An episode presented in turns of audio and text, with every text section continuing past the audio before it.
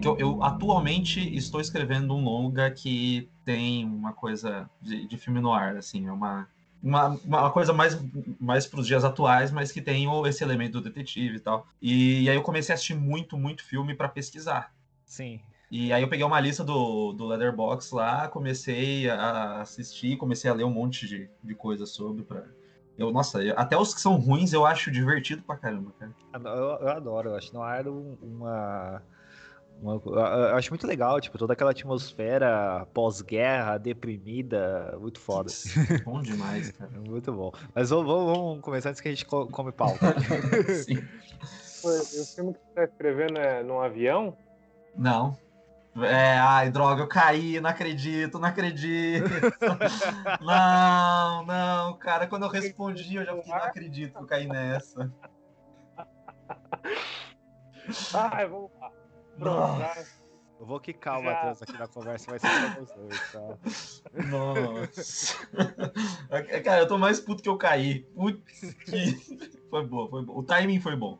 Foi muito bem. Já, já tirei essa de mim. Precisava tirar isso de mim que eu ia fazer no episódio. Então, ainda bem, foi.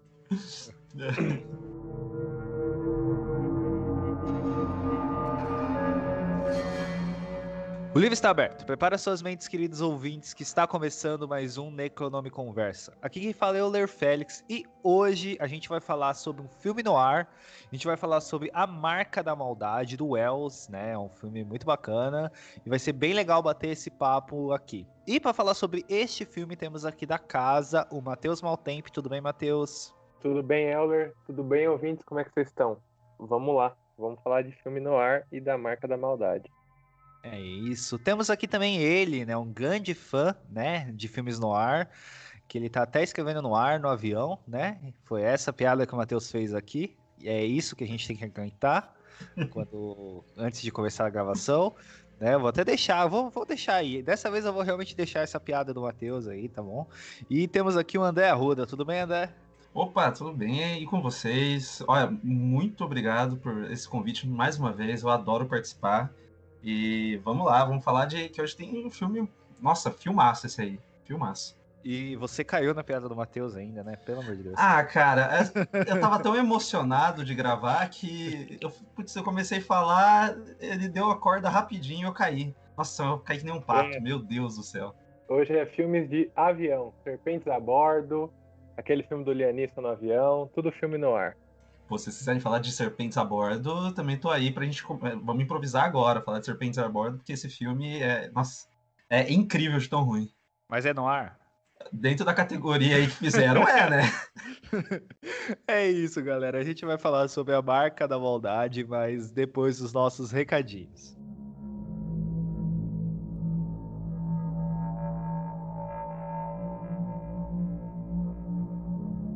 Olá, ouvintes! Tudo bem? Bom, primeiramente, é, eu gostaria de agradecer a todo mundo que apoia né, o Necronome Converse lá no nosso Padrim, né? em especial né, as três apoiadoras que apoiam né, na, na categoria que, que na recompensa, né, que, que dá direito a um apoio especial aqui no nosso podcast, que é a Maria Caroline, a Michelle Menenguer e a Camila Santana, né? É, muito obrigado pelo apoio de vocês.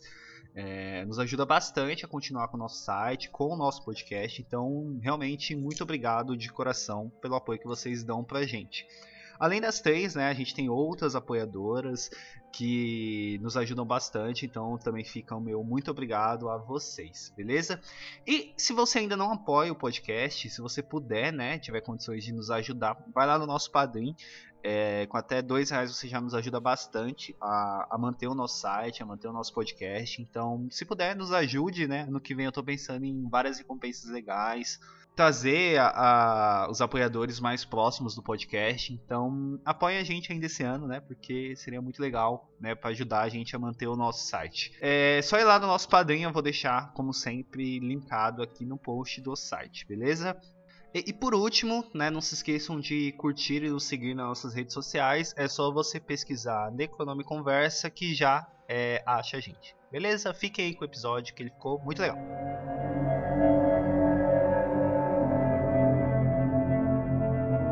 Gente vai falar sobre a marca da maldade, né? É, o filme do Orson Welles que conhecido, né, por ter dirigido o Cidadão Kane, né, que por muito tempo foi considerado um, um melhor filme assim de todos os tempos. É, e a Marca da Maldade ele conta a história, né, de um, um atentado, né, que aconteceu. Um atentado não, né? Teve um, carro bomba, né? E, é, um carro foi explodido, né, por, por dinamites é, na fronteira entre o México e os Estados Unidos, né? E perto desse atentado, né, tinha um, um investigador, né, um, um, agente mexicano chamado Miguel Vargas, né, e ele inicia uma, uma investigação sobre esse carro-bomba que explodiu, junto com um capitão americano. Né. E, e aí ele começa a suspeitar, né, que esse capitão americano ele está plantando provas para que ele possa é, prender as pessoas que ele julga que são realmente culpadas daqueles crimes que ele está investigando. E antes da gente começar a falar do filme, né, que basicamente a sinopse é isso, porque a partir disso já, já vai ser spoiler do filme. É, antes da gente começar né, a falar do filme, acho que é interessante a gente falar um pouco sobre Noir, né? E André, como você tá aí numa, num intenso estudo sobre Noir, assim, dá uma explicação pra gente o que, que é o cinema Noir. Olha, já, já nem, nem combinamos, mas eu já te coloco na, na Berlinda aí. Colocou numa fria aqui, mas eu vou desviar rapidinho, que eu não vou chamar de gênero, de, de estilo. Eu, essa eu vou desviar, desculpa o ouvinte, porque tem uma grande discussão sobre isso. Até porque o, o cinema noir, ele é um, uma espécie de movimento cinematográfico que foi detectado posteriormente. Então, era uma tendência da época, ali nos anos 40 e 50 é, um tipo de filme que adaptava diversos é, romances policiais, em que existe a figura do anti-herói, da femme fatale, o plot que é tão inchado que pouco a pouco as coisas não fazem mais sentido, o que acontece no começo do filme não tem mais importância no final. São é, vários acontecimentos vão se sobrepondo, que tem uma estética muito próxima do expressionismo alemão, apesar de estar tá ali calcado em elementos dos filmes de gangster que vinham já do, dos anos 30 e 40. É, então, ele tem um, um, elemento de violência que trata muito próprio do, das questões daquela sociedade. E esse recorte clássico do cinema noir, ele vai lá do que eu falei, do começo dos anos, é, dos anos 40, com o Homem de Olhos Esbugalhados, se não me engano, é o nome do filme. E, tem uma divergência, né? Porque em 41 é colocado o primeiro filme no ar para muitos estudiosos, que é o Falcão Maltês, que esse é do John Huston, é com o Humphrey Bogart e tal, então é um, é um noir mais clássico, assim, até porque tem um dos personagens detetives mais clássicos do cinema noir. Que é um filmaço também, né, cara? Um eu filmaço. É, é, é, do mesmo ano do Cidadão Kane, isso é uma coisa até interessante, assim, no é, era um dos indicados ao Oscar daquele ano que acabam perdendo para o Como Era Verde, o Meu Vale do John Ford, e acaba aumentando essa polêmica de quem era para ter vencido e tudo mais. E ele vai desse começo dos anos 40, né? O Homem de Olhos Bugalhados, ele tem uma uma estética, primeiro, que tem toda uma sequência de sonho de um personagem se sentindo culpado porque ele pode ou não ter acusado o homem errado. Então é toda uma ele, ele vai para essa estética onírica que os expressionismo alemão conseguiu abordar muito bem. E a marca da maldade é considerado por muitos aquele que fecha esse ciclo do cinema noir clássico. É, e se você, assim, já deixando uma coisa estabelecida, se você vê o motivo do porquê isso é colocado desse jeito, é bem interessante. O Homem de Olhos Esbugalhados, ele conta a história de um é, desse cara carregado com a culpa, mas no fim das contas, quem é o vilão mesmo é um estrangeiro. É um homem alemão que tem problemas mentais e ele mata as pessoas. Quando a gente vai para a marca da maldade, ali no final dos anos 50, na verdade a gente tem um outro contraponto. Quem é a pessoa certa é, entre aspas, o estrangeiro norte-americano, né? Então é, é o, o, mexicano ali. Interpretado por Charlton Heston, que é, pode ser a coisa mais norte-americana possível? Sim. Mas ainda assim, o subtexto de como o cinema noir entendia suas regras, ainda que não caracterizado como gênero ou um movimento específico, não era uma escola, como ele era um filme de ação com uma estética popular, é que nem a gente vê, sei lá, filmes com câmera tremida hoje em dia, ele foi conseguindo se moldar e ser autoconsciente, ainda que não metalinguístico, muitas vezes. Então, é, acho que assim, são os elementos mais é, importantes desse período clássico do cinema noir, são, acredito que são esses. É, é uma coisa interessante, né, que você estava falando que o próprio nome de noir, né, ele foi dado posteriormente pela crítica, né? Assim como o Hitchcock, né, que a gente comentou, né, no, nos episódios do especial, é, isso aconteceu muito por causa da crítica francesa, né, que começou a ter acesso a esses filmes é, no pós-guerra, né, e começaram a pensar sobre esses filmes que estavam acontecendo, né. Então foi aí que teve esse nome de noir, né, de, de, de se pensar de fato esses filmes, né. Isso aconteceu não só com o cinema noir, mas com vários outros, o próprio Cidadão Kane, né, que o que eu citei no início, o André falou agora, né, então é, teve muito disso, assim, quando começou, né, a, a, a ser chamado de cinema no ar, né? Até se a gente parar para pensar em relação a, ao recorte temporal, a gente está falando do começo dos anos 40, ou seja, tá rolando a Segunda Guerra Mundial, a França é ocupada. Então, muito desses filmes do começo dos anos 40, que os Estados Unidos já está sentindo a, a, guerra, a paranoia, esse, essa coisa mais soturna, só vai sair na França lá nos anos 50. Então eles vão receber todo esse material tudo junto. Eles vão começar a assistir, tipo, filmes depois que eh, eles, ah, eles não estão mais ocupados pelos alemães. Eles vão começar a assistir filmes de vários anos que tem uma estética muito similar, às vezes, ou que é extremamente diferente e facilita para você identificar características parecidas, sabe? Então, assim, eles receberam muitos filmes, quase como se fosse um pesquisador recebendo muitas fontes de uma vez. Exato. E, e, uma coisa que você falou, né, que também é uma característica que do cinema noir que, que é sentida dentro dos filmes, né, é, é porque eles são de fato ali produzidos no calor da guerra, né. A gente falou do Falcão Maltês, que é de 41, né, tem outros que são ali da década de 40, né, então é, a, a gente vê na maioria dos filmes, assim, uma uma atmosfera bem depressiva, né, angustiante, que é que é reflexo do que a sociedade estava passando naquela época, né, numa sociedade é, que estava vendo uma guerra, né, depois no pós-guerra, né, que ainda continuam, né, a ter esses filmes, e isso é uma característica, né, do, do, do cinema noir também, né, além de do claro e escuro, né, do da Family Fatale, é, eu acho que também tem como a gente falar né, dos personagens que não são é, nem 100% bem, nem 100% do bem, nem 100% do mal, assim, né? Eu acho que tudo isso, ele entra naquela característica, né, do, do que, que a gente pode é, pensar, né, como cinema noir. Até é interessante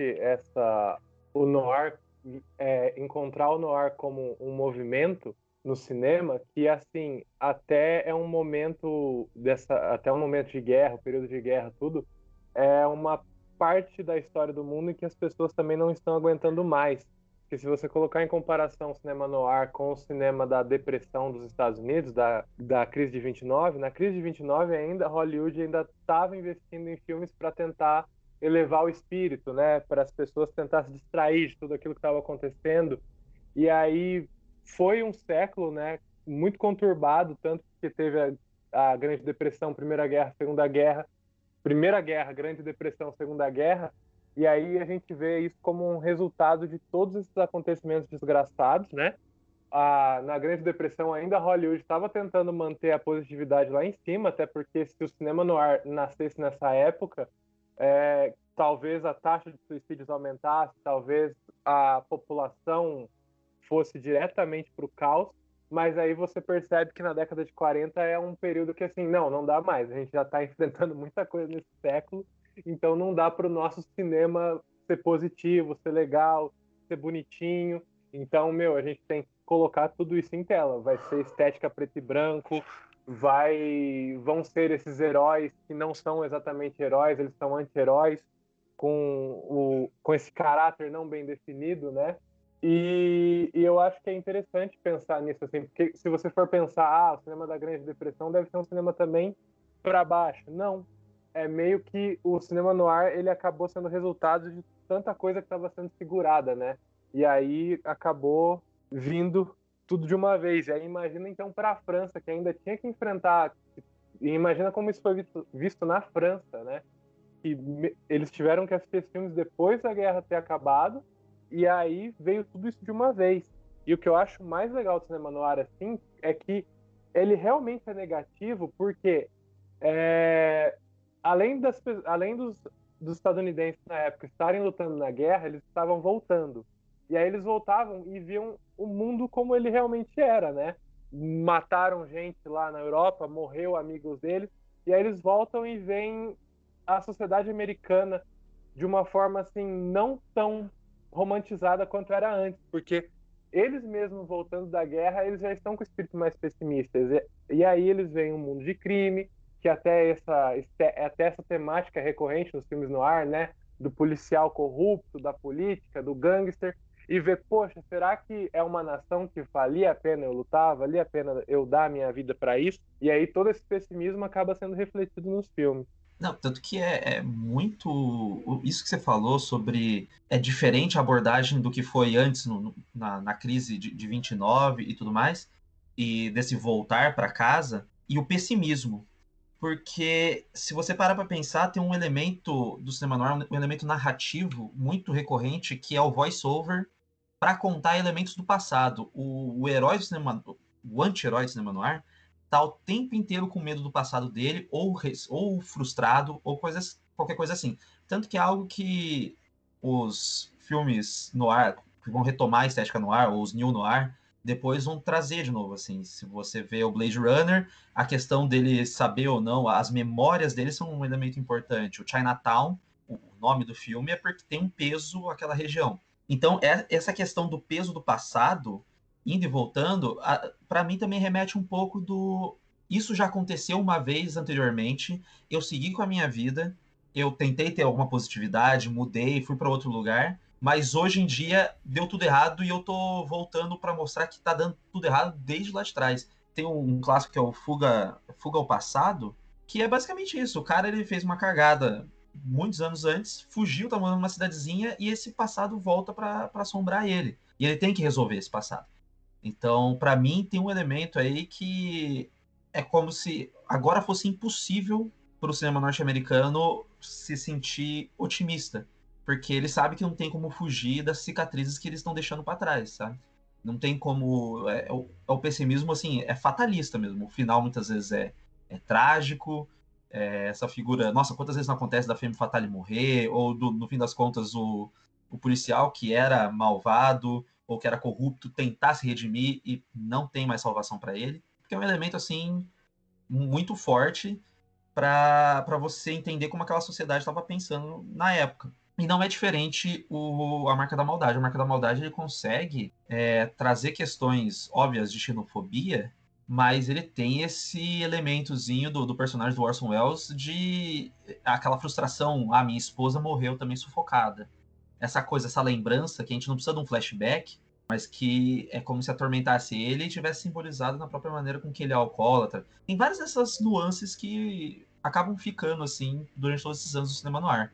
É, e isso, né, da, da, voltando assim um pouco pro noir e depois a gente vai pro filme, né, é, primeiro que o cinema noir, né, o movimento noir ali, ele acontece muito semelhante ao que aconteceu no expressionismo, né, que você tinha citado no início, né, que o, o, o, expressionismo ele também nasce ali, né, num contexto de Primeira Guerra Mundial, né, e muitos filmes do expressionismo são marcados por, por também, né, ter essa, esse, essa sensação de depressão, de, de opressão também, né, e o cinema noir ele tem isso, e é óbvio né, que a gente faz uma relação né, das influências que ele teve do expressionismo alemão, né? E você falou, né, desse negócio do, do, do, dessa característica, né, do, do final, assim, não ser tão feliz. É, me lembrei de um filme no ar que eu acho muito legal, que eu acho que não sei se o Matheus já assistiu, mas talvez o André já tenha visto, que é o DOA, que é Morto ao Chegar. Não sei se já assistiram. Vi sim, vi sim, que o cara chega falando que ele foi envenenado e ele conta a história, né? É, eu acho aquele filme sensacional, assim, porque o final é literalmente ele morrendo, né? E aí, tipo, o nome do filme é DOA, né? Aí, aí a gente vê que ele carimba lá, DOA, Death or alguma coisa assim, não sei falar inglês, então é isso, morto ao chegar, assim. Eu acho um, é, um, um filme que, que acaba tão, tipo, pô, tudo aquilo para chegar literalmente à morte dele, né? Tipo, não há esperança, assim. Eu acho muito legal essa, eu acho legal o filme, acho legal toda essa atmosfera. E até pensando, eu não, não vi esse filme, é, mas e até pensando assim no expressionismo alemão, que é uma forte influência para, para o surgimento do noir nos Estados Unidos, é, é interessante assim fazer essa ligação de como estava acontecendo a Segunda Guerra Mundial, é, você percebe que as coisas elas não surgem do nada, até mesmo porque nessa época muitos diretores que estavam em Hollywood eram alemães refugiados da guerra. Então assim, o próprio Fritz Lang foi um dos diretores que trabalhou com cinema noir e, e aí você vê da onde também vem essa influência do expressionismo alemão, né? Os próprios alemães estavam trabalhando em Hollywood na época. E até mesmo assim, para a gente sempre pensar que essa foi uma época desgraçada, como o Arruda tinha comentado, o pessimismo está ali nesse filme. Porque assim, a gente pode ver que o passado era trágico, ia ter cicatrizes, e o futuro é incerto, né? Porque no final, agora pensando mais no final da guerra, próprios Estados Unidos eles explodiram duas bombas no Japão. A gente viu uma evolução gigantesca das armas entre a Primeira e a Segunda Guerra, tanque de guerra, bombas, aviões, é, aviões que bombardeavam cidades. E aí a gente já até pensa nesse, nesse comecinho da, das faíscas que surgiram entre os Estados Unidos e Rússia. Então, assim, é uma época que a gente não sabia se ia ter mundo depois, se ia ter tempo para cicatrizar as feridas, porque talvez ia morrer todo mundo no futuro, né? Sim, é, é literalmente essa essa atmosfera, né, de cara, não tem o que, o que fazer, né? Se, se acontecer algo mais pesado assim, todo mundo vai morrer, né? Mas, bom, vamos passar agora pro filme, né? Pra Marca da Maldade. É, eu já dei a sinopse aqui, né? Eu acho que é. Que é porque, cara, eu gosto pra caramba do filme. Eu assisti ele a primeira vez, eu acho que lá em 2006, se eu não me engano, que foi quando eu tive meu primeiro computador. E eu sempre gostei desse filme, assim, eu acho aquela, aquela, aquela primeira é, primeira cena, assim, aquele plano de sequência, né, que a gente tem lá do carro, eu acho, cara, sensacional, né, desde, o, desde a, da, de plantando a bomba até a, a explosão, assim, é literalmente aquela a, aquela teoria do Hitchcock que a gente falou pra caramba, né? A gente viu a bomba, a gente viu ali, a gente não sabia qual era o momento que aquilo ia explodir, assim. Eu acho é, a, aquilo tudo ali para mim é, é, muito foda, assim. Já dá, já dá a linha de que, de como vai ser o filme que a gente vai assistir, né? É, é incrível a maneira com que ele vai brincando com a nossa ansiedade ali, porque ele vai criando suspense a partir do momento que assim, ah, o carro apareceu, ok, tá com a bomba, tá saindo. O carro começa a sair de quadro, a gente vê um casal. A gente tá seguindo o casal, o casal tá falando, beleza, a atenção do espectador já vai para isso. Aí o carro passa perto, aí o casal sai de perto, fala, ufa, não vai explodir. Aí eles param na fronteira junto, ficam conversando, você fica, mano, meu Deus do céu, é isso, vai explodir e só tá me fazendo conhecer esse casal pra ver eles morrerem. E, e esse, quer dizer, eu só não achei que eles iam morrer porque pelos atores, porque eram dois nomes famosos, assim nem o Hitchcock teria tanta coragem de matar com dois minutos de filme o Charlton Heston dessa maneira, mesmo ele tendo feito já isso com, com Ali no Psicose, né? Mas ali era na metade do filme, ele não ia fazer isso com dois minutos. E eu acho, tipo assim, é, esse movimento, para surpresa, até porque a explosão, o barulho vem antes da gente ver a imagem, é uma construção muito, muito boa. Tanto que você assistiu esse filme alguns anos atrás, a primeira vez que eu vi ele foi porque eu tinha assistido um outro filme do Robert Altman, o jogador, e começa com plano sequência, e dentro desse plano sequência, que é um, um, o ouvinte que não assistiu ainda, dentro desse plano sequência, ele se passa num, num estúdio de, de cinema. Como se fosse a Warner, qualquer coisa assim. Então é o pátio, é o estacionamento desse estúdio de cinema. E eles estão conversando sobre filmes. E enquanto rola esse plano sequência, o cara tá falando sobre o plano sequência da Marca da Maldade. Eu achei tão legal, falei, mano, a referência deve ser muito boa. Já ouvi falar nesse filme, já vi o primeiro plano da, da bomba sendo armada, vou assistir. E, assim, a gente vai assistir achando que é só isso, mas tem vários outros elementos bem legais de construção. Tem outras coisas que não funcionam tanto, mas que passam para além né, do, do plano sequência muito bom no começo do filme. Ele tem personagens que são interessantes, ou pelo menos um com toda certeza, que é o, que é o, o detetive corrupto, né? O, o, capitão. E esse personagem é um grande personagem do cinema no ar. E esse envolvimento com os personagens é uma das coisas assim, que eu acho mais legal de ter com figuras que não são heróis, sabe? Você fica fascinado, o que, que essa pessoa vai fazer, o que, que ele vai fazer a seguir. E o fato de o filme passar e além desse plano sequência que já é excelente, já vale assim, tipo, mencionar ele para as pessoas assistirem mesmo. É, e cara, quando a gente fala, por, por exemplo, do, do, do Capitão, assim, eu acho sensacional o final dele, né? Porque é, uma coisa que a gente falou foi sobre a, o resquício do passado, né? Ele, ele, ele, ele escancara né, o passado dele na cara do, do, do, parceiro dele, né? Porque ele toma o tiro do parceiro dele, ele chega nele assim e fala: É, já é o segundo tiro, da segunda bala que eu paro de você, né? Que eu paro por você, né? Porque ele, ele tem uma característica, né? Que é ele mancar, né? E essa. Ele manca porque ele tomou um tiro pelo parceiro dele, né? Tanto que uma coisa que eu acho é, curioso que o, a bengala que ele usa tem um, um elemento de revelação no final, e isso vai sendo bem reforçado, é, primeiramente, ó, numa quase uma metáforazinha do, do parceiro dele a todo momento levar a bengala para ele. Ele tá sempre esquecendo essa bengala. E eu fiquei me questionando agora que eu revi o filme, o quanto ele realmente precisa dessa bengala, sabe? O quanto também não é importante para a própria construção de herói dele. Não que ele não manque, ele realmente tá mancando.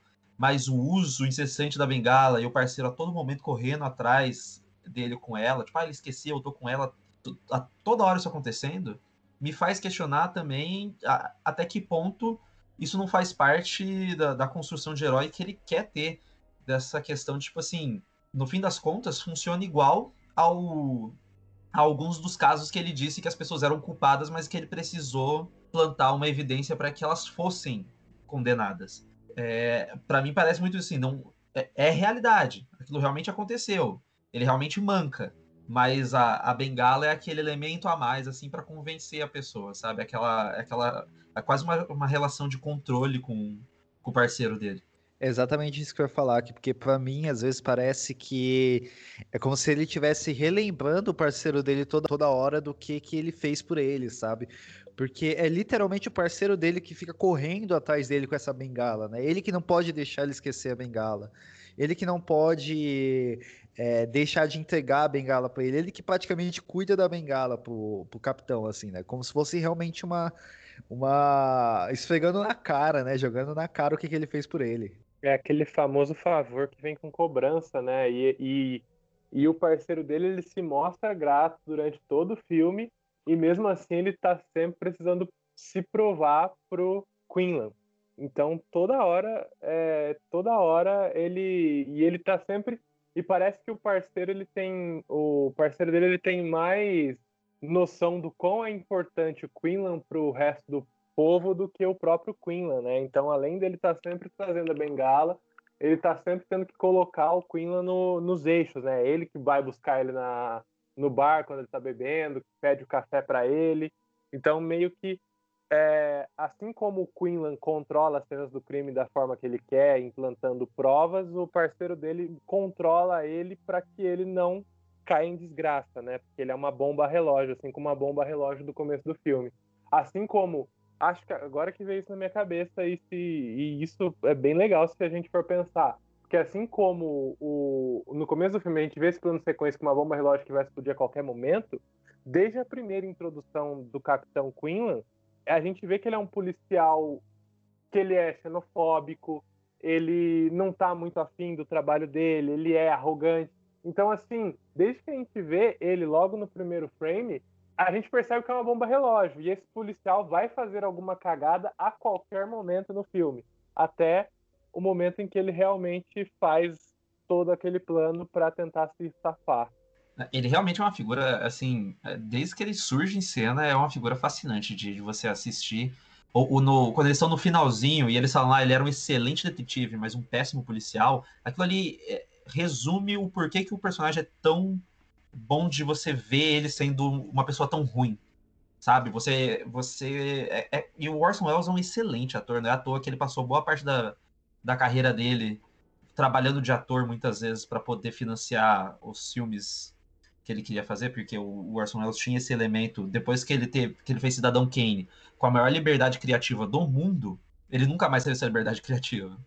É, e ele passou o resto da vida lutando para tentar financiar, para tentar ter essa liberdade criativa de novo, não conseguia. Tanto que o próprio Marca da Maldade, é, no corte que eu assisti, pelo menos, vinha uma mensagem no início falando que o filme originalmente foi remontado pelo estúdio e que essa versão é a versão mais próxima do que o Orson Welles queria depois de um memorando que ele lançou de 58 páginas. E ele passou a vida inteira lutando por isso, porque ele tentava construir é, filmes que eram complexos, ainda que, dentro, ainda que dentro de um gênero específico. Ele fez mais filmes no ar. Ele fez A Dama de Xangai, ele fez O Estranho. Todos eles têm alguma coisa que, de uma maneira ou de outra, pode soar polêmico. Esse filme tem ah, basicamente uma sequência que é filmada como quase uma sequência de estupro, só que envolvendo drogas. Né? A maneira com que ele encena aquilo ali é, é, um, é um tipo de violência para dar a entender outro tipo de violência que está acontecendo. E essa busca por ele, por esse controle, ele nunca conseguiu ter de novo. Mas assim, ele era um ator incrível, um ator que trabalhou a vida inteira para tentar financiar esses trabalhos, e aqui não tá diferente. Aqui ele surge em cena. O Orson Welles não era tão velho assim, mas ele tá parecendo velho tal qual quando ele tava perto da morte. Sabe? Não sei se vocês já viram, tem um vídeo dele no, no YouTube que é assim, é vergonha alheia e meio triste, mas que ele tá fazendo propaganda para um champanhe francês. Só que ele tá bêbado do champanhe. Então ele não consegue falar. Ele fica, oh, champanhe. É muito esquisito, gente. É muito esquisito. E é triste. Só que nesse vídeo ele tá tal qual o personagem dele no A Marca da Maldade. E são anos depois. Então a maquiagem é muito boa, a presença dele, a, a maneira com que ele filma, muitas vezes de baixo para cima para engrandecer. E o Orson Welles já era uma, um cara grande, ele já tinha problemas de peso constantemente. E esses movimentos de câmera com a grua que muitas vezes vão de cima, vão de baixo para cima para já que engrandece ele a primeira a primeira vista quando está no ângulo é, de baixo para cima, quando a grua sobe com a câmera e a câmera fica lá em cima filmando ele, também minimiza os personagens à volta dele. Parece que ele fica mais gigante. Todos os movimentos são muito bem pensados para todas as vezes ele soar essa figura que é complexa, mesmo que fique claro que ele é uma pessoa ruim. Então o trabalho do Orson Welles com a câmera, atuando e até escrevendo esse personagem para ele, assim, para mim, acho que é uma das melhores atuações dele. É, só é, explicando, né, para quem para quem não conhece, né, o, o, filme, o A Marca da Maldade, você consegue achar ele em duas versões aí, né, pela, pela internet da vida aí, que é uma com uma hora e 30 minutos, se eu não me engano, e uma com uma hora e, 40, e 50 minutos, que é essa que o André acabou de falar, né? Que é a que eu assisti também, que é a do que vem com aviso, né? Falando que o estúdio fez cortes e o Orson Welles não gostou tal. Então você consegue achar essas, esses dois esses, esses dois filmes assim, né? Não são o mesmo filme, mas com tempos diferentes. Tanto que eu até achei curioso, eu tava no Leatherbox, eu fui ver sobre o filme, é, não aparece todo mundo do elenco do, do, do, corte que eu vi, sabe? E se você olhar lá no, no Leatherbox, só tá registrado esse de uma hora e meia, não tem uma versão de uma hora e cinquenta. Então eu acabei não assistindo, eu não consegui achar essa de, de uma hora e meia, mas eu fiquei até curioso para saber que tipo de narrativa que se criou, assim, porque para assumir personagem é porque a trama deve ter ficado um pouco mais linear, deve ter ficado bem mais direta. E eu tava pensando que se fosse para tirar algumas partes, longe de mim tirar alguma parte, eu imagino que a versão de estúdio deva ter estreitado um pouquinho o começo do filme, logo depois que o carro explode porque como vocês até citaram das características do noir, lá é, uma, é um encadeamento de coisas que acontecem e às vezes uma acaba perdendo valor assim muito rápido é, e até até algumas coisas se você não tiver prestando muita atenção elas ficam até meio confusas né o, o comecinho do filme até o momento em que o, o Vargas e a Susan vão até aquele outro hotel eu acho que talvez deva ter sido ali que o estúdio mexeu, mas eu não sei também. Então, até é por isso que é só uma suposição, assim, pensando com cabeça de diretor qual das partes talvez o estúdio teria mexido. Acho que é nesse começo, porque ela tem muita informação no começo, é muita coisa acontecendo.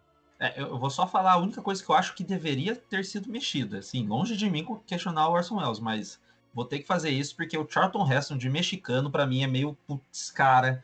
Pra mim, a, é, a, pior coisa do filme é o Charlton Heston, porque ele tem aquela pose de Ben-Hur meio que em, em, tudo que ele em que ele tá, tá fazendo, sabe? Ele tem a, a putz, não sei, não, não, não me meio que ele meio que ele sempre faz essa, essa coisa assim, tipo, do herói, e ele acaba não trazendo uma ambiguidade ou até um arco que seria interessante pro personagem ser um pouco um, um pouco menos convencido de que ele tá fazendo a coisa certa, porque aí eu acabo sentindo que o Charlton Heston, o personagem dele é meio burro, sabe? Mano, é, não é possível. O cara falava assim, nossa, você não sabe de quem que é aquele, aquele motel que sua esposa está? E ele não pergunta, ele não continua. Se fosse um cara mais novato, uma, uma um ator mais jovem, eu ia achar é, que ia funcionar mais como se fosse o cara assim, putz, ele acabou de casar, ele é novão, ele tá começando agora a carreira e ele vai ser meio imprudente.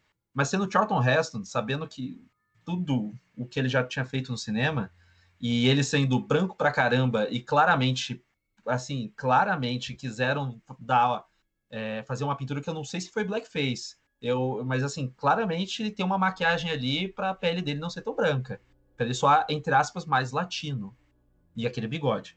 Assim, eu sinto que é, ele não é mau ator. Ele é um ator certo para tipos de papéis. Nem Ben-Hur, ele está muito bem em Ben-Hur. Mesmo ele fazendo sempre esse tipo, ele está muito bem fazendo esse tipo. Mas para esse filme, para mim, parece um personagem que tá, sei lá, é, ele, ele parece uma bússola moral dentro de um filme que não precisava necessariamente ter um personagem com tanta certeza do que ele tá fazendo. Então, foi legal você ter citado o personagem do, do, Ashton, do Charlton Heston, porque eu fiquei até depois dando, dando uma relida, uma relembrada em Noir, que a característica do personagem principal é justamente essa de ser ambíguo, né? E o Vargas, ele não é um personagem ambíguo, ele é o ele é o martelo da justiça e o levantador da bandeira das leis, né? Ele é a, a ele é realmente o norte da bússola moral ali no filme. Mas é, até essa inocência. Mas aí eu fiquei pensando, pô, eu acho que ele tem um lado que é o lado dele de policial, que ele é muito bom e ele faz muito bem isso no filme, né? Ele é um abre aspas herói e isso daí acho que não dá para se questionar muito durante o filme. Mas essa inocência até que você citou dele, de não perguntar onde está o hotel, foi aonde eu senti que é a ambiguidade do herói. Porque enquanto ele é um excelente profissional, eu assistindo o filme ele tive a seguinte interpretação de que ele é um péssimo marido. Porque ele ao mesmo ele se importa muito com o trabalho, com as leis, com tá tudo certo, e com a esposa dele ele não se importa nem um pouco. Tipo, ele nem sabe em qual hotel ela está hospedada, ele simplesmente entrega o carro lá pro parceiro do Orson Welles, mandar ela para um hotel qualquer. Até no começo do filme, ele vai até o carro que está pegando fogo e fala para ela voltar sozinha para casa, para um país que eles no meio eles estão lá, ele entre a, a fronteira do México e da e da e dos Estados Unidos. E ele manda ela voltar sozinha, ainda parece que ela está hospedada na parte do México, de um país que ela não conhece então, assim, enquanto ele é uma bússola moral, como esse policial que está sempre certo, ele consegue, ele tá atrás do Capitão Quinlan por ele não ser 100% honesto, ele é ele é um marido que acaba colocando a esposa dele em risco e por causa da profissão dele, e ele não percebe isso, ele não está presente. O cara ele tá tão ligado nessa história dele de que ele precisa trazer a justiça a qualquer custo, que ele deixa a esposa dele sozinha num hotel de beira de estrada, que, diga-se de passagem, a Janet League não tem sorte com hotéis de beira de estrada. Quando os caras colocam, quando eles levam ela até lá, eu já fiquei ansioso, porque eu falei, pô, vai acontecer o psicose todo de novo aí. E aí tem o cara que cuida do hotel lá, que é meio problemático assim, que eu falei, nossa, pronto, ela vai ser morta aí de novo. Não é morta, mas aí a gangue do que tá atrás dele vai até ela, que meu, o cara tem uma influência na cidade inteira e ele descobre muito fácil onde é o hotel. Então, assim, enquanto, para mim, essa é a ambivalência do, do personagem principal. Que talvez na época não tenha sido percebida, talvez hoje, com os olhos de hoje, a gente consiga enxergar que essa, essa a forma como ele trata o relacionamento dele, que ele só vai ter, ele só vai criar um valor na esposa dele, mas no final, depois que ela também tá toda ferrada ali com o processo judicial em cima dela. E aí ele finalmente, não, nossa, eu tenho que ficar com a minha esposa, né? Eu tenho que limpar o nome dela. Então eu acho que a grande falha dele como herói aí é, nessa, é, essa, é esse descuidado com o relacionamento dele. É, é até interessante esse negócio do, dele com, com, a, com a esposa, porque na cena em que o, o parceiro do, do Queen ele aparece e fala: ah, precisam de você, deixa que eu levo ela pro motel. Eles estão parados com o carro na beira da estrada. E para mim, se fosse um filme assim, é, para mim dá muito a entender que eu acho que é base, é, o filme é baseado num, num livro, mas para mim dá muito a entender que é uma sequência de sexo ou que é uma sequência teoricamente mais íntima dos dois. Não sei exatamente o, como eles, o, o que eles estariam fazendo ali, mas assim, ele é tipo, ah, vamos parar aqui um tempo, e é um dos poucos momentos de intimidade deles, e aí seria uma coisa mais física. Mesmo que eles só estariam se beijando ou abraçados. Mas eu acho que assim, eu, eu, eu gosto dessa, dessa visão do outro lado dele como herói não ser o marido perfeito. Até porque o herói clássico seria o marido perfeito, ele seria o, salvador do dia de, de qualquer maneira.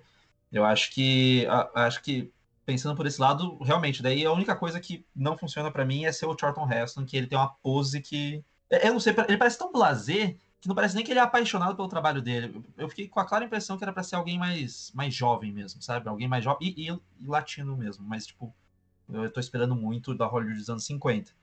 Mas esse elemento de como há um arco no, na relação dele com a esposa, tanto que no final ele nem termina de prender ninguém, nem fica, ele passa o, o, o caso para outra pessoa, entra no carro e vai embora com a esposa. Isso faz com que eu goste mais é, da caracterização desse personagem. Até mesmo nessa cena que eles estavam no carro ali, na intimidade e tal, que chega o cara, chega o parceiro do Orson Welles do, e pede para que ele vai levar a esposa dele pro hotel, ele deixa ela falando sozinha, depois ele liga de novo, aí ele fala, ah, tá tudo bem, é, então tá bom então, não, vou te deixar dormindo, não, beleza, beleza, parece que, e ela tá querendo conversar com ele, que até quando ele desliga, ela fala, pô, ele desligou e tal, então, assim, ele tem. Eu acho que tem todos esses detalhezinhos aí de como ele falha na relação dele, que eu acho que é bem interessante nessa ambiguidade do herói no ar. Então, assim, eu acho que. E sim, eu concordo com a pose do Charlton Heston. Ele é, ele é muito Superman, talvez. Um Superman que. Um Superman. Ele, ele, faz o, ele faz o trabalho dele porque ele é muito bom nisso, mas talvez é. Dá essa impressão de que ele ele não consegue trazer essa verdade, meu. Eu acho que eu concordo com essa parte. É, eu acho que para a gente ter né, essa, essa visão né, de como ele era como marido, é, acho que vale muito também para a atuação né, da, da Janet Lee, né? Que no Psicose a gente já falou, né? Do, do, do, quão bom ela era como atriz, mas aqui na Marca da Maldade ela também está, está muito bem, está muito boa. Nossa, ela tá muito bem, cara. Pra uma personagem assim que, que tem pouco tempo de, de, de cena, se você for parar pra pensar em questão de plot, ela contribui pouco pro plot. Isso na época é uma questão, assim, em Hollywood é uma questão difícil de acontecer com personagens mulheres secundárias, entre aspas, assim, porque ela fica realmente à margem da história ali. Né? Ela fica mais como o perigo da, da banalização do marido do que um elemento ativo para ajudar a descobrir alguma coisa, assim. Mas a não ser, é claro, quando o Queen faz mal a ela diretamente no final. Mas ela tá muito bem. Ela conseguiu me convencer da, da situação dela, do desse é, de estar tá apaixonada, querer ir embora, mas ter medo do que aquilo pode representar para o marido, porque tem aquela cena inicial que tinha uma foto dela com o cara e antes de mostrarem a foto já tinham implicado que ela estaria atraindo ele, sabe? Só para só para diminuir o personagem. Eu acho interessante que ela consegue transformar a personagem dela, a personagem, ela consegue transformar a personagem dela em alguém minimamente complexa, que tem um o que sabe o que quer, tem uma motivação, se ela faz algo ou deixa de fazer, você consegue entender assim, sabe? Eu acho que ela tá, tá muito bem no filme para criar, para funcionar cenas que não estão envolvidas com algum mistério diretamente. Porque enquanto ela tá lá no, no motel, o plot do filme vai indo cada vez mais longe, assim, né? Ele acaba se tornando muito mais sobre a, esse rastro de corrupção do que necessariamente sobre a explosão em si. É, ou sobre o, a xenofobia em si, né, para ir para uma questão mais do, do subtexto, da temática o, o, filme vai indo mais para essa construção que uma hora ia ter esse rastro do, do, do, personagem e que, não sei, talvez tenha a ver com o nome, o título do filme, né? Touch of Evil, essa marca da maldade, essa questão de você estar tá marcado, ter o toque, algo que, que é uma mancha uma mácula que vai ficar para sempre ali, que uma hora você vai ver. Eu acho que tem um pouco disso e se tratando desse tipo de filme, um filme que tem muito ponto de plot, muita reviravoltazinha, pessoas fazendo planos e tudo mais, e esses essas reviravoltas não serem necessariamente importantes para a grande temática, para o que ele realmente quer fazer, eu acho interessante que essa personagem consiga fazer o tempo de tela dela valer a pena, sabe? Sim. É, e ela consegue fazer valer, né? Isso, isso eu acho que, que, que mesmo que ela não tenha né, essa, essa importância é, no início, né? Mas no final ela acaba tendo, assim, mas eu acho que toda hora que ela aparece, assim, é, toda hora que tem ela na, na história, ela rouba a cena, né? Fica toda, to, todas as atenções se voltam para ela. Sim, eu também, eu concordo com isso. Eu acho que ela é uma das personagens, assim, ela é uma das personagens que eu mais gostei do filme. Porque logo no começo, a, a cena dela com o, o tio lá, que é o, o irmão do cara, o irmão da gangue que o Vargas, o irmão, o irmão do chefe da gangue que o Vargas prendeu, que eles atraem ela até uma lojinha, é uma cena ótima. Ela, ela se impõe, ela chama ele de porco, xinga ele de um monte de coisa, assim, ela não se coloca como uma, ela não se coloca com fragilidade. As cenas de e a maioria das cenas de ação é, a, a, maioria das cenas de perigo é ela que protagoniza, né? São as cenas do hotel, a cena em que ela é, a cena em que ela é levada até o, a casa do tio lá da gangue. E ela tem sempre uma resposta, ela tem sempre uma sacada, assim. Eu acho que talvez a personagem no roteiro não tivesse nem sido escrita dessa forma. Acho que vem bastante coisa da própria Janet Lee, que até a gente já ressaltou aqui no episódio de Psicose, o quão boa atriz ela é. E acho que num papel como esse, que tem menos tempo de tela e ela não tem assim uma importância no desfecho dos conflitos, é, é muito bom para a gente ver o quão boa ela é, porque assim, como a gente está falando, a personagem dela não está entre não tá na, no, no circuito principal de ações e ela se destaca onde ela aparece, que é essa cena aí da do começo, que ela é atraída para lá, a cena do hotel, que o cara coloca a lanterna e ela joga a lâmpada nele, eu acho maravilhosa essa cena.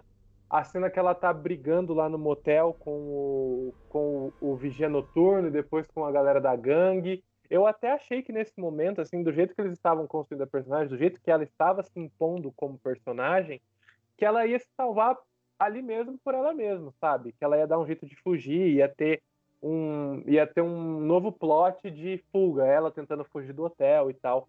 Mas assim, é, a Janet Lee realmente para mim foi um dos destaques desse filme enquanto eu assistia, porque ela brilha em todas as cenas que ela aparece. E, e parando para pensar, a, a, agora que a gente teve essa, essa discussão sobre o, o casal Vargas, né?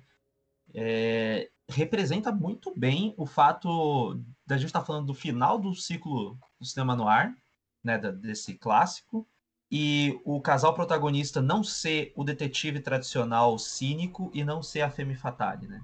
Para mim tem um elemento que é quase como tipo assim, ah, sabe aquele detetive cínico e a femme fatale lá do Falcão Maltese, lá de trás, do Fuga ao Passado, se não, se não tivessem morrido, estavam nessa situação aqui que é o Quinlan e a Márcia, que é a dona daquele, sei lá, aquele mini cabaré, daquele salão, enfim que é, é, quase como se assim, quem tem a, a, a, pose de Femme Fatale, de falar a coisa certa, ter a voz da Femme Fatale, que é aquela coisa é, que é, o, que é o contrário do cinismo do detetive, que é uma, tem uma coisa que não é bem romântica, mas é bem atraente, é, é, é essa personagem que tem, não é a Susan Vargas. Então, quando a gente olha para isso, parece muito bem que passou sim 20 anos de cinema no ar e esses personagens, esse detetive que era cínico, agora ele é corrupto. Ele planta informação, ele planta arma, ele consegue o que quer de alguma maneira. É quase como se esse cinismo estivesse pagando o seu preço agora. E talvez seja por isso que a gente não recorra dentro desse filme ao tradicional flashback ou voiceover que eu falei. Porque não precisa. O, o elemento da, dessa marca, dessa, desse rastro, tá justamente no que é a história desse filme. Então, eu parando para pensar, funciona esse elemento legal do, do casal ser um pouco mais é, um, um, pouco mais certo, ainda que a própria Susan fale coisas um tanto é, racistas, na maneira que ela chama de é, Pancho, todos os, os, mexicanos ali que estão é, tratando ela mal, mas comparado com a época, é uma visão de um casal um pouco mais normal, do um pouco mais comum, não tão problemático quanto o, o detetive e a Femme Fatale. É, eu acho que, que, se você pensasse em toda a narrativa que se constrói em torno deles dois, acho que faz muito sentido essa leitura do que, que é, deles como o, o futuro, né, daqueles primeiros protagonistas do cinema noir, né? Porque uma das fases, né, que a gente até já citou aqui, né, de que ele era um bom detetive, mas um mau policial, ela acaba se evidenciando quando eles falam, é, ele confessou, né, que realmente explodiu o carro. Então, é, todas as pessoas, né, deixa entender que todas as pessoas que ele incriminou, elas eram de fato culpadas, né? Ele só incriminou elas para que elas fossem presas, né? Então ele acaba sendo um bom detetive, ele acredita que ele, que ele, ele é uma pessoa que ele consegue descobrir quem é que cometeu um crime, né? Mas para prender é, essa pessoa, ele acaba indo por, por formas ilícitas, né? É, tanto é que tem até um, um diálogo na, é, no filme entre o Vargas e ele que é o, o que que é o que que governa o país é as leis ou o policial, né? E aí a gente vê que é o policial é, que está governando, conseguindo subverter as leis, né? É, tanto que o que pega o próprio detetive no final, que pega o Quinlan no final, não é a lei, não é, não há uma, um senso de justiça maior. Cara, no fim das contas, a, a menina sofreu um trauma psicológico gigantesco. O parceiro do Quinlan morreu, aquele, tipo, tentando arrancar a verdade do, do amigo dele, né? O Quinlan também morreu. O único que tem um, um, alguma redenção, entre aspas, né? Bem uma redenção, mas algum arco positivo é o próprio Vargas. Mas se você para pensar, não há um senso de justiça tipo, nossa, que bom, a partir daqui a justiça foi feita, isso aqui serve de modelo, igual vários filmes têm. Não, nesse caso, o que aconteceu foi a mesma violência que existia no começo do filme. É, é, a, é a, paranoia. E para mim, é, a gente tá falando do final dos anos 50, para mim é muito sugestivo que o clímax do filme se baseie unicamente no Quinlan falando para amigo dele que está grampeando a conversa, que é um tipo de recurso que ficou muito popular ali na Guerra Fria, nos filmes pós-Guerra Fria, né? Essa coisa do espião. O Coppola tem A Conversação, que é um filme excelente sobre isso, sobre essa paranoia da escuta, mas e que é muito intensificada por causa do Watergate, mas neste caso, a gente está falando aqui do momento em que a questão de espionagem tem uma narrativa popular, as pessoas conhecem isso. E já que a gente está falando de um filme do final dos anos 50, é, é, um tipo de narrativa que. É um tipo de clímax que jamais existiria naqueles filmes no ar lá no começo dos anos 40, que estavam emulando a, a, um pouco a aura do, do Scarface, de uma, a qualquer momento pode explodir uma violência. Pode ser que não aconteça. No Falcão Maltese é assim.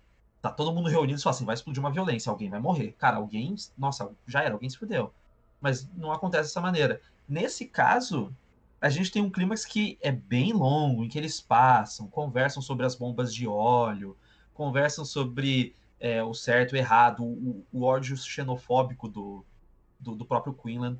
Então, esse clímax, para mim, é, só poderia existir nesse período, assim, da, da, maneira com que ele foi feito. É claro que mais tarde, como eu falei, vai ser melhor explorado num filme todo, em diversas narrativas também, mas pra época, eu acho que assim, o, a marca da maldade ele mostra muito o que, que era esses Estados Unidos no final dos anos 50, assim, tentando encontrar um meio termo de narrativa herdeira dos anos 40 e querendo achar a próxima, o próximo passo.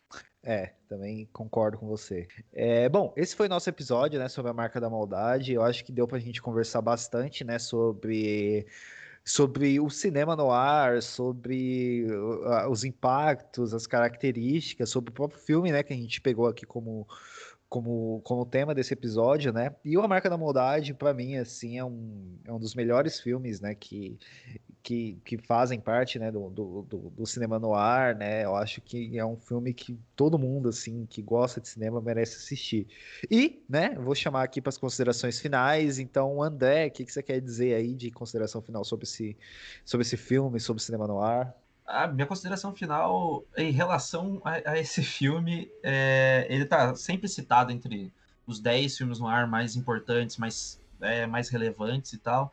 Eu acho legal as pessoas assistirem é, para entender também um pouco sobre a carreira do Orson Welles, porque esse é um daqueles filmes citados ali, assim, dos mais populares do Orson Welles.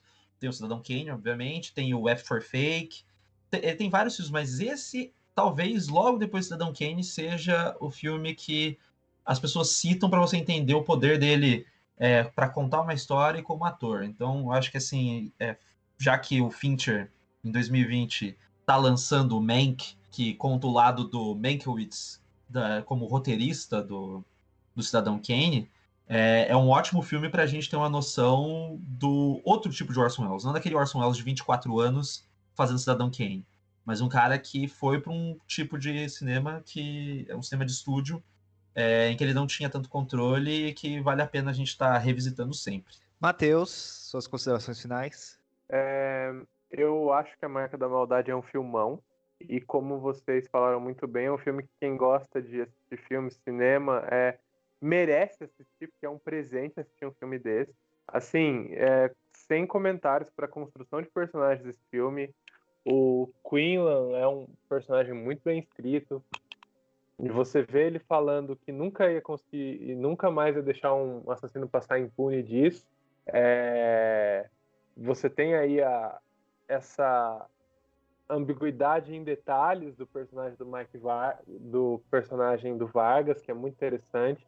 A Janet Lee dando um show de atuação, assim, um roteiro excelente. Ele é o Orson Welles, você vê o carinho, o esmero que ele tem com a composição do plano, essa dedicação ao cinema noir, que é com preto e branco, assim, do filme, a fotografia do, do filme é linda, a composição dele é muito bonita. É, a cena inicial do do plano sequência é aquilo que a gente tinha falado da máxima do Hitchcock, de ver a bomba, construir aquilo, construção de tensão.